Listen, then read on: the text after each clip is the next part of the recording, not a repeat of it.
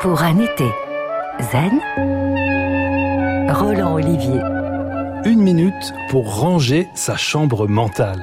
Vous me suivez? Imaginez un sac à main, un placard ou un grenier plein à craquer. Y chercher quelque chose est une vraie aventure.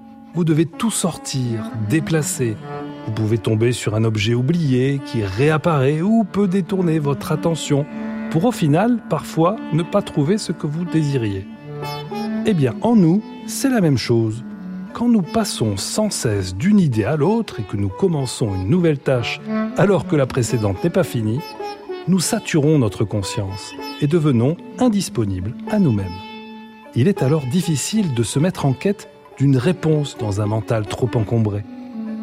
Profitons des beaux jours pour mettre un peu d'ordre. Dans l'action, faites régulièrement le point avec une ou deux bonnes respirations conscientes pour mesurer votre disponibilité à vous-même.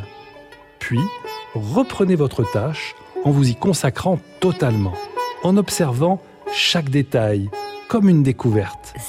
Et voilà, en une minute, un bon coup de ménage. Ça fait du bien.